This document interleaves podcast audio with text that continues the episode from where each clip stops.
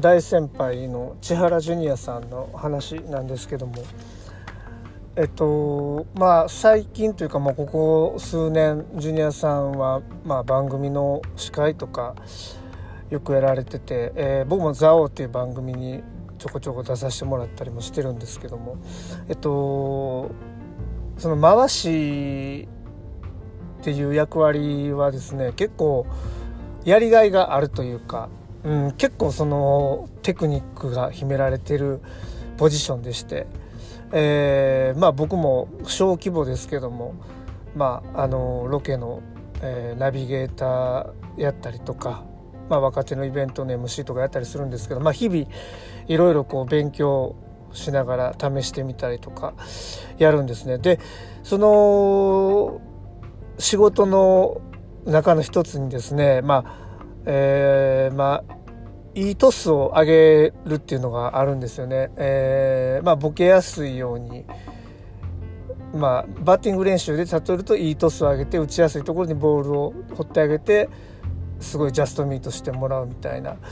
ことがあってですね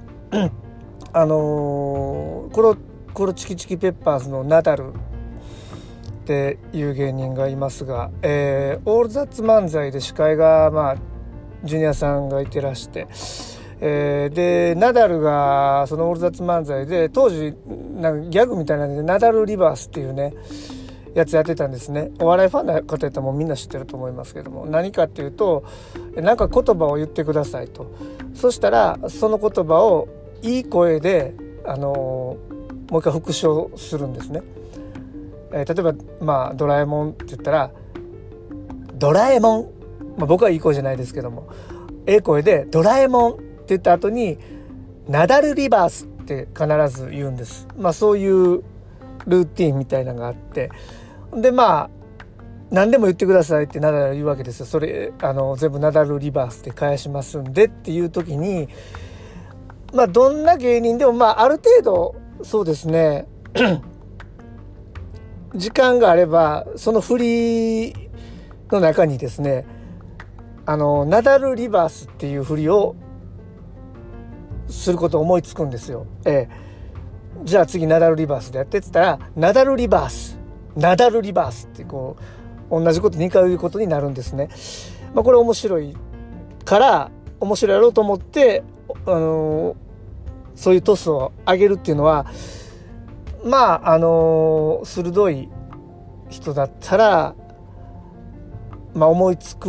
んですけども、これ初めて見たジュニアさんがね、相当早い段階でその振りを見つけたんですね。まるで、将棋の詰将棋を解くみたいな感じで、早い人は早いみたいな。え、もう分かったん答えみたいな感じで。うん。で、僕、その時客席で芸人は見ますけども、前に、ちょっと僕の前に、ジャルジャルの後藤君と、えー、川原座ってて、で、僕後ろに座ってたんですけども、あのー、そのナダルリバースの振りを出したあまりのその速さ頭の回転の速さに僕ちょっと前顔を乗り出してその川原と後藤に 速いなって言ったら2人ともめっちゃ速いっすねって言ってたんであ同じ感覚で